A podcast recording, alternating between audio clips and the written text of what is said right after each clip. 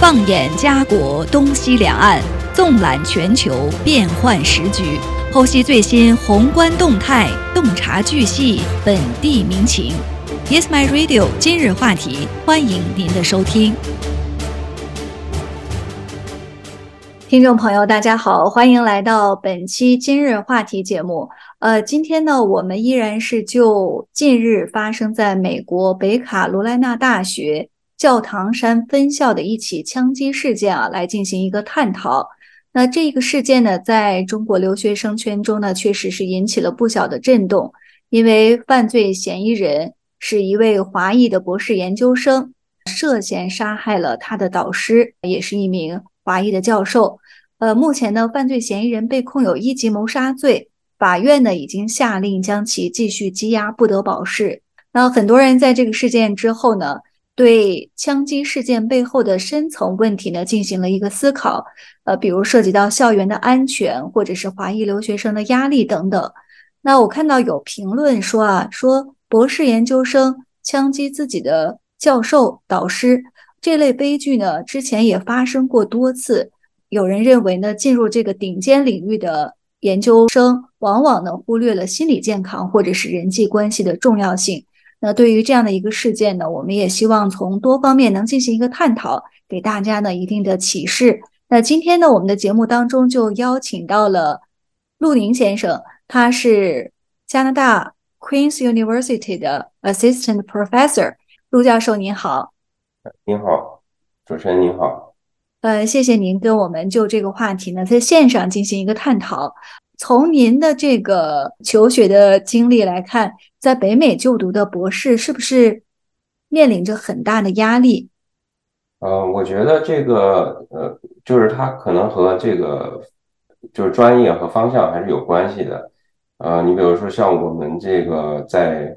嗯，就是电子通信啊，电子与通信工程啊，或者叫电子与计算机工程。然后这个专业来看的话，我觉得压力还不是那么大，因为基本上就比如说从我接触的，我在滑铁卢读书的时候，然后呃我接触的一些那个呃就博士，呃来看的话，就是大家有压力肯定是有压力，因为要面临的，就是说要研究，要呃写文章，要出成果，呃呃是有一定压力的，要要毕业，要呃就是要中期答辩，要毕业。但是还没有，就是说，呃，就是压力大到，就是说没法自己去啊，就 manage。嗯。另外的话，就是说，呃，但是我也听说了，比如说像有些计算机啊，或者是有些生物啊、化学啊，就是说有些还有一些理论的，就是他们那个确实确实有一些专业领域，他们的博士生的这个压力是比较大的，就是说和这个。你毕业以后这个就业情况有关，比如说很多，尤其像学生物的，可能他们就是拿到博士，呃，然后呃要要读个呃三年或者四年，甚至更长时间的这个博士后的这个经历，才能去找到一个教职或者是在研究所工作。就是说，他们整个这个求学的这个时间是比较长，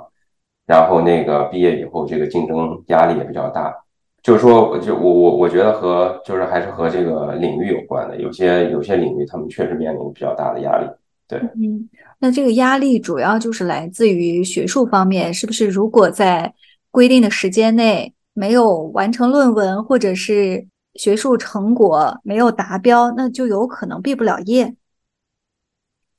呃，对，就是是，其实是这样子，就是说它大概有一个时间限制，你比如说是。呃，在加拿大的话，读博士的话，呃，博士的话，在工科领域一般就是四年或者五年，这个比较正常。如果特殊情况到六年毕业，也还是允许的。就是说，它的弹性还是有的，并不是说是，呃，就是一个死的那个，呃，就是 deadline 在那边，然后你必须在四年之内毕业，啊，或者是，呃，五年之内毕业，不是这样子的。就是说，这这取决于，当然取决于导师的那个研究的那个经费是否充足。就是说，有些导师可能不行。就是说，如果你这个成果不太好的话，可能他确实，呃，就不想再继续就是支持这个学生的话，那么确实可能面临着这个更大的压力。但是，但是就是说，从这个学校来说，就是这个毕业的年限，它它是一个相对比较灵活的，并不是就是说一定就是在必须在四年之内毕业。呃，也有也有也有一些学生，你可能需要六年时间，因为中间你可能有一些，比如说个人的情况啊，比如说呃呃，像那个 parental leave 啊，那 maternity leave 啊，或者有一些其他原因原因的 leave 啊，可能导致你学业中断，嗯，就是一一共也也也有可能就是说需要花六年时间毕业的这种情况也也是有的，嗯。对，听起来还是普遍有一定的这个压力啊，即使是对对压力是存在的，因为因为你你需要去呃，就是找到研究方向，然后找到研究课题，然后呃，就是出出成果，你可能要做实验出成果，然后要发论文，对，因为发论文的还还面临你论文投出去也不一定中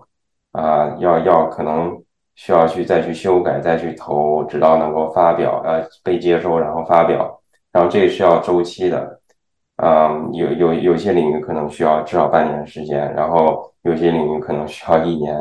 或者一年多的时间才能，就是把一个你做的这个研究给呃发表出去。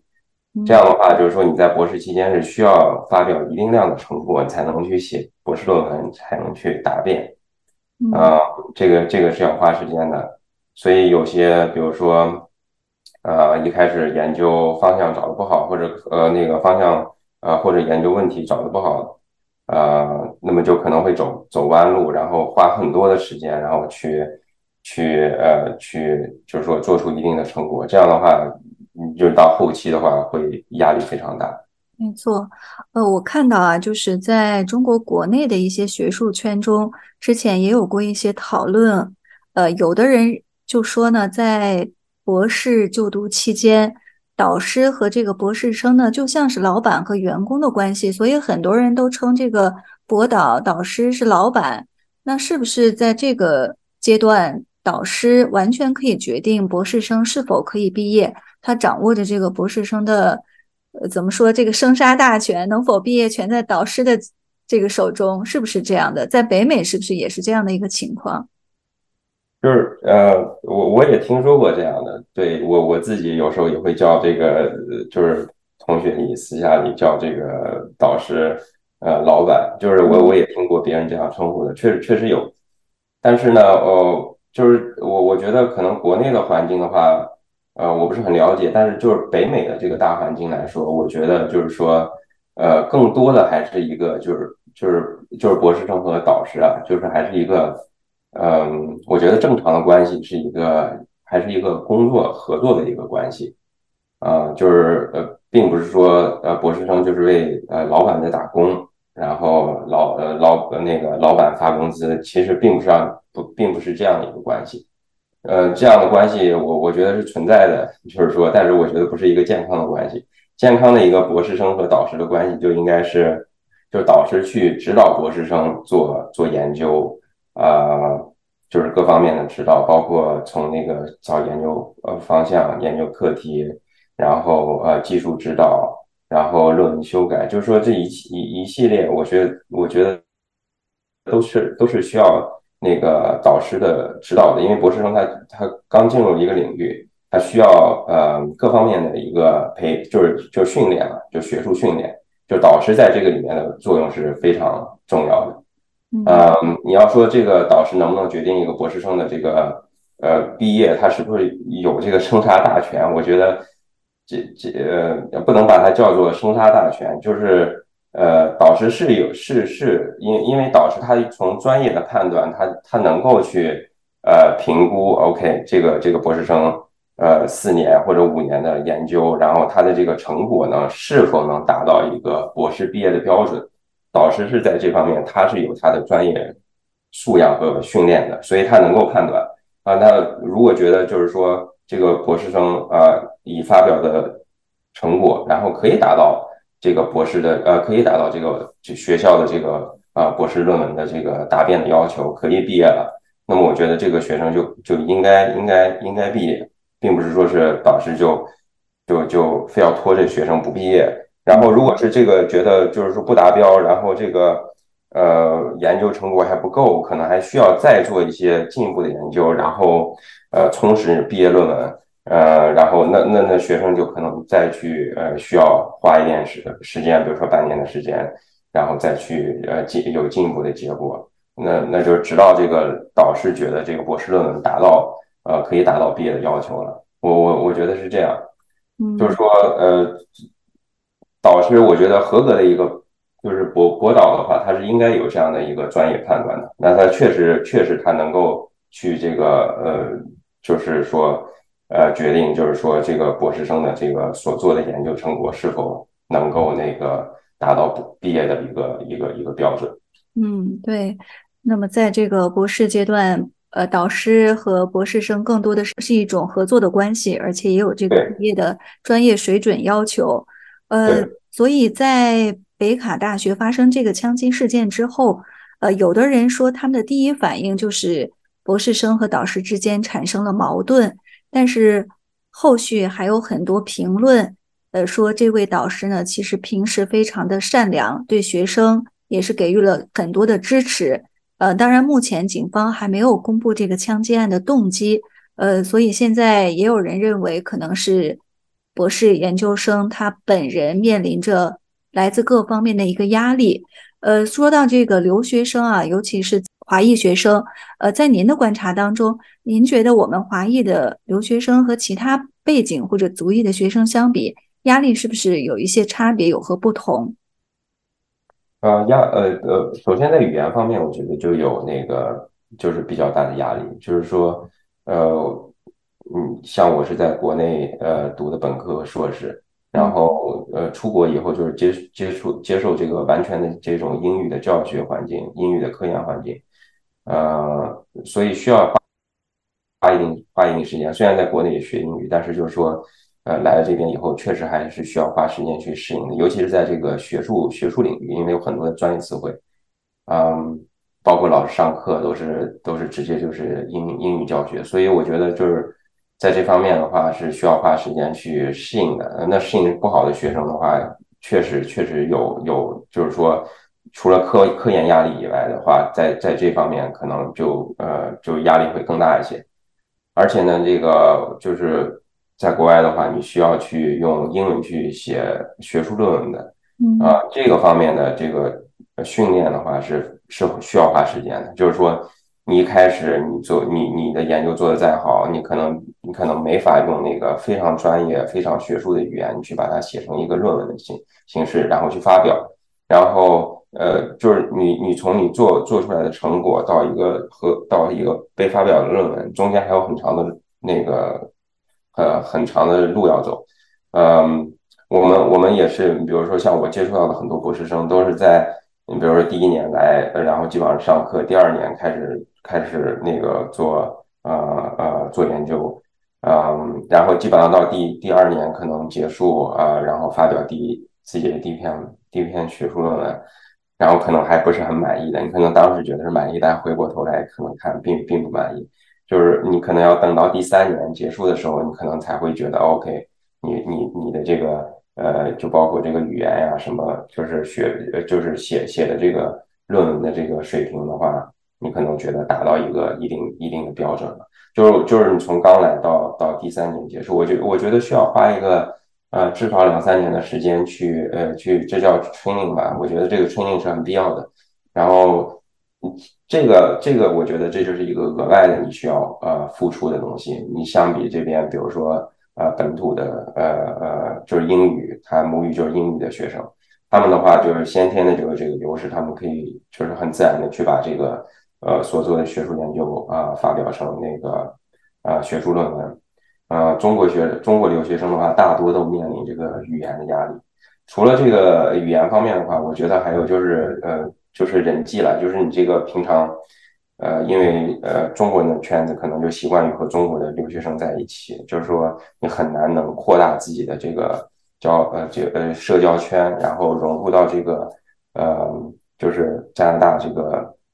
环境中。所以我觉得就是说，呃，这这可能有有些人如果就是说内向或者有各种原因，然后呃导致自己的社交圈很小，这样的话，呃一一点比较小的这种个人问题很容易就会被放大。所以，我我我我觉得这这方面可能就是在在这个交际啊，呃个人社交方面也也相比这个呃就是呃，比如说白人学生，他们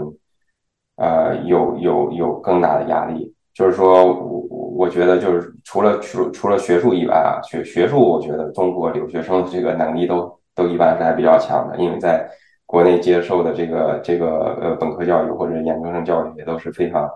呃非常呃好的，所以我觉得学术方面可能是大概大家都差不多，主要就是语言和这个就是呃个人的社交，我觉得这方面可能需要花时间去适应。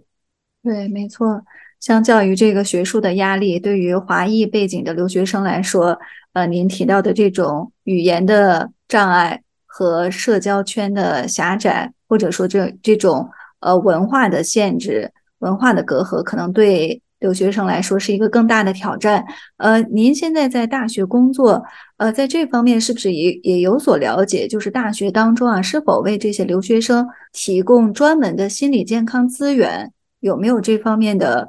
渠道可以让他们来利用来倾诉。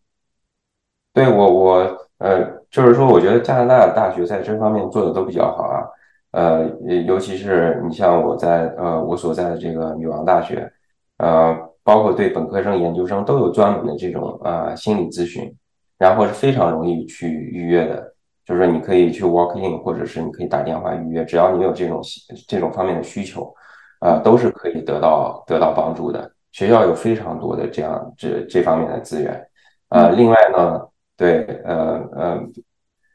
呃，就是另外呢，就是说，呃，研究生，呃，研究生院，包括这个，呃，每个院系，它都会有那个，呃，很多的社交活动。比如说，像我们的那个研究生，他就有自研究生，他就有自己的一个，呃，俱乐部，然后他们就经常组织各种活动，包括对，呃。中国留学生的、伊朗留学生的，或者是其他族裔的留学生，他们都经常之间有有活动，就是增加大家的这个呃呃呃，就是社交圈，然后能让大家更好的融入这个呃，就是加拿大的这个学习和这个生活环境中。呃，我觉得在这方面，大学里面还是有很多的这这这个资源，包括就是学校层面提供的这种呃心理咨询辅导呀，还有就是在各个院系，大家就是说。呃，研究生自发组织的一些呃活动，呃，所以我觉得就是说，如果如果研究生真的就是面面临这个心理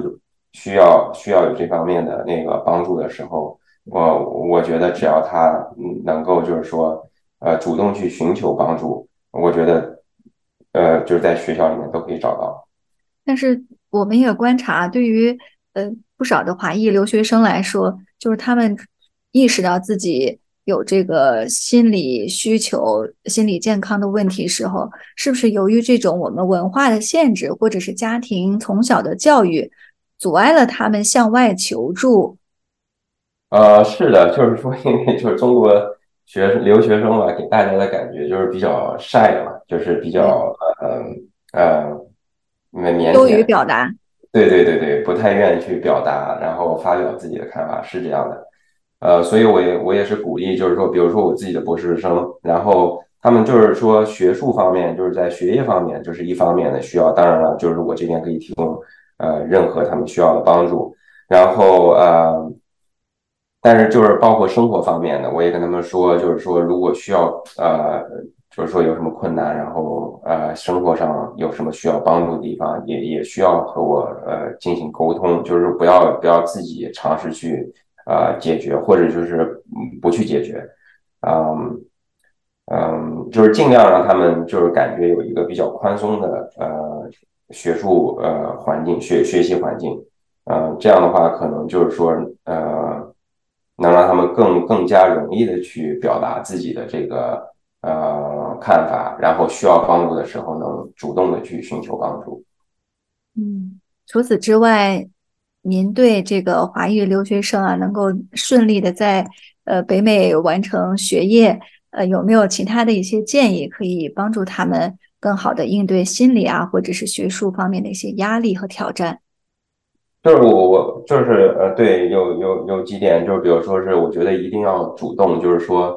呃，就包括导师在内和这个呃或者和其他同学，就主动的去啊。嗯，就是建立良好的关系，就是说，你比如说，尤其和导师，呃，从我的我我从我的这个感觉还来说，就是说绝大多数的导师都是还都是真心希望自己的学生能够成功的，呃，包括在学术上，或者是那个呃，就就毕业以后，然后走走向呃工业界或者是其他进入学术界，都是希望自己的学生能够成功的。啊，那导师能做的事情也是尽量去帮助学生去成功，嗯。所以，我我我觉得就是博士生首先要主动的，就是就是说他要他不能就是说和就是带有负面的观感去呃看待自己的导师，就是说啊觉得导师就是在压榨自己的劳动力，或者就是说啊就是老板就是上就是呃打工打工者和老板之间的关系，其实不是这样的，就是说他要主动的去建立一个良性的一个关系和导师，要要要就是说呃。就是说，正确的看待，就是导师在这边作用，其实就是帮助自己成功的。所以就是说，呃呃，第一个就是要建立一个良好和导师建立一个良好的呃健康的这样一个一个关系，呃呃，其次呢，就是说，呃，就像主持人提到的，就是中国人比较呃不太愿意去表达，我觉得还是要多去表达。然后，如果需要帮助的话，主动的去寻求帮助，不要尝试就是说，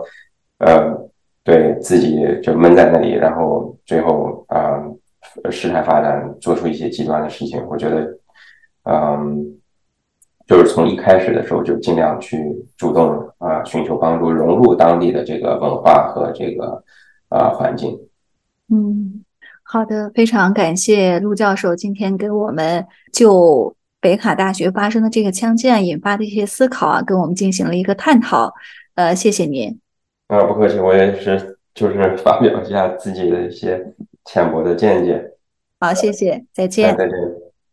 接下来我们进入中国话题。呃，其实前段时间啊，我们也给大家分享过相关的信息，就是中国新出台的一个政策“认房不认贷”。呃，我们也在节目当中啊，给大家简单的解释了一下。那接下来呢，我们呃。对于认房不认贷这样一的一个政策呢，做一个详细的解析，同时呢，也关注一下未来中国房地产市场的一个动态。呃，九月一号啊，距离广州、深圳官宣认房不认贷仅仅过去两天，北京、上海呢也是在同一天宣布执行这一政策措施。那至此呢，四大一线城市啊全部加入了认房不认贷的行列。业内分析认为，这意味着中国全国房地产市场的底部或已确立。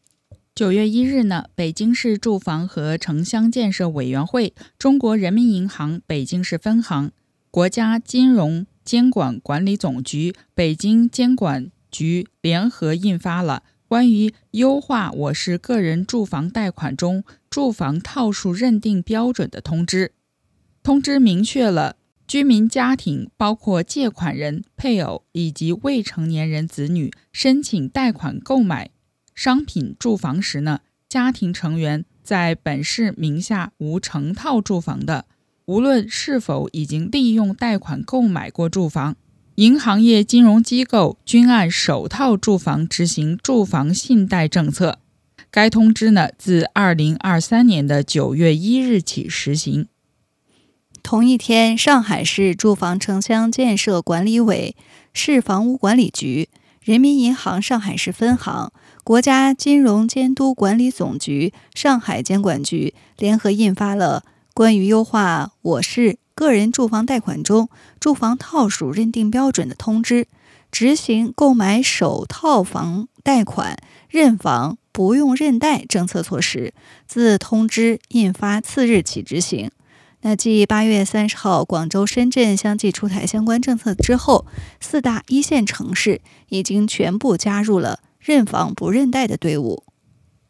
认房不认贷政策，通俗的来说呢，就是希望把更多购房群体和更购房需求纳入到首套房的认定标准当中。易居研究院研究总监严跃进解释称呢，换句话说。后续界定首套和二套房的标准呢，就只看你所在的城市是否有房子。这一政策是如何降低首付比例和房贷利率的呢？严跃进举例称呢，当前上海一套新房平均的总价大约为五百万元，政策前呢，二套房首付最高比例为百分之七十，即首付款需要三百五十万元。而按照现在的新政策，若纳入到首套房的认定范畴，那么首付款大约需要一百七十五万元。据此对比呢，首付款直接减掉了一百七十五万，相当于房价款的百分之三十五。同样纳入到首套房标准，其房贷利率呢也会跟着下调，或者说适用首套房的利率标准。当前呢，上海二套房利率为百分之五点二五，按照贷款本金两百万、三十年期等额本息计算，其利息总支出呢大约是一百九十八万，月供大约是一万一千零四十四元。那如果按照新的政策，其利率是百分之四点五五，利息总支出呢大约是一百六十七万，月供大约是一万零一百九十三元。那对比来看呢，利息总支出减少近三十一万元，月供减少了大约八百五十一元。中原地产首席分析师认为呢，认房不认贷的新政。支持了居民合理的住房需求，对于有置换、改善类住房需求的家庭呢，将带来切实的作用。而从北京这几年的二手房市场来看，改善类需求超过半数。北京市场一直以来都比较稳定，今年以来呢，在面临诸多外部挑战的情况下呢，体现出了较强的韧性。贝壳研究院认为呢。北京的稳定性是由稳定的供需关系、较高的自有资金水平、合理的供给规模、稳定的政策环境共同决定的。此次政策调优呢，是针对新市民和买一卖一群体的购房条件优化。北京信贷条件与政策环境仍然总体稳定。相比较而言呢，北京今年市场的降温幅度稍少些。二零二三年的上半年，北京二手房成交量同比上涨百分之二十一。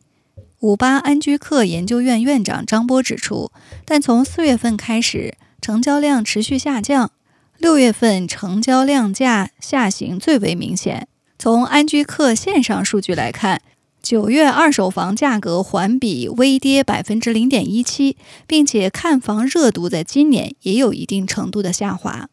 对于北京市场来说呢，肯定会出现金九银十，二手房成交量有望快速的上涨到一点五万套到两万套，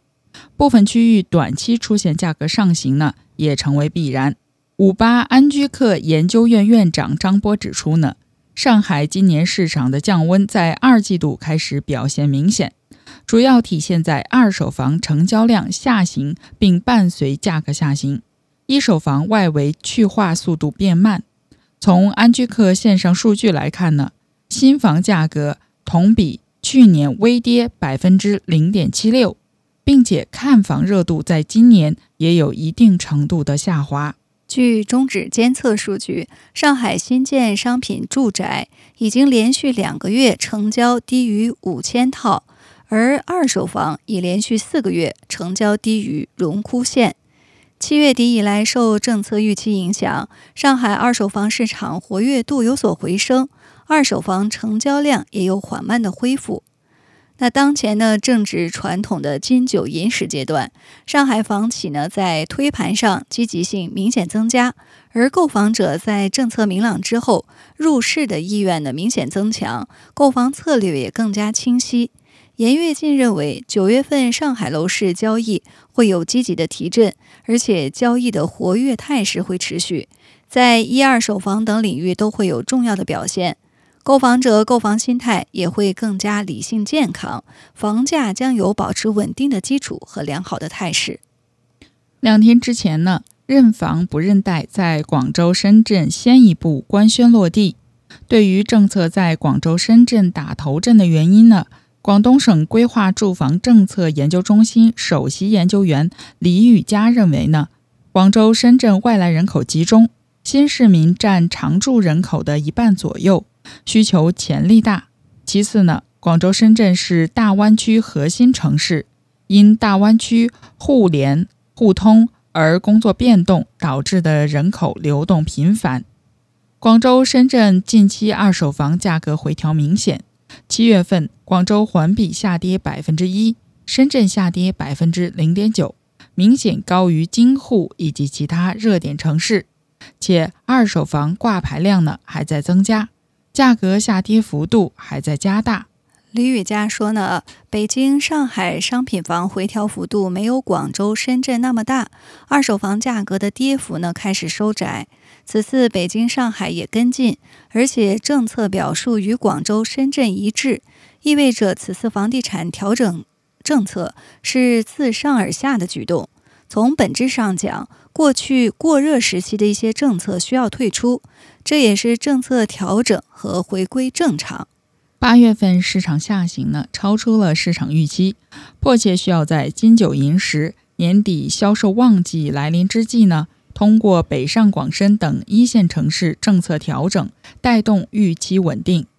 李玉佳指出呢，包括北上广深带动的三大都市圈，都市圈楼市占据了全国楼市新房市场销量金额的百分之七十的份额。这是楼市的基本盘，也是稳定楼市的抓手。一线城市的政策呢，过往都是处于收紧状态，即使是在去年下半年开始，市场整体出现降温，一线也都保持岿然不动。张波认为呢，目前政策的放松也代表着全国市场底部已经确立，通过政策释放出一批自住需求，无疑将有利于一线城市热度回升。并带动全国更多城市走出低迷行情。他同时指出呢，认房不认贷政策的落地，预计在一线中短期呢效果会比较明显。一方面呢，由于置换需求抬头，会带动二手房挂牌量提升，同步拉升二手房的成交量。那另一方面呢，市场上。中高端住宅的需求量也会进一步增大，置换需求入市会更为积极，那市场的观望情绪呢也会大大的削减。中指研究院市场研究总监陈文进认为呢，一线城市已经全面落实首套房认房不认贷，各地呢也将加速落地降低首付比例、降低二套房贷款利率、降低存量房贷利率的相关举措。政策暖风频吹，核心城市房地产市场呢将迎来一波向上的行情，金九银十，市场可期。核心城市房地产市场有望逐渐的企稳，从而带动全国房地产市场逐渐修复。未来的四个月，全国房地产市场是否企稳，对于宏观经济大盘至关重要。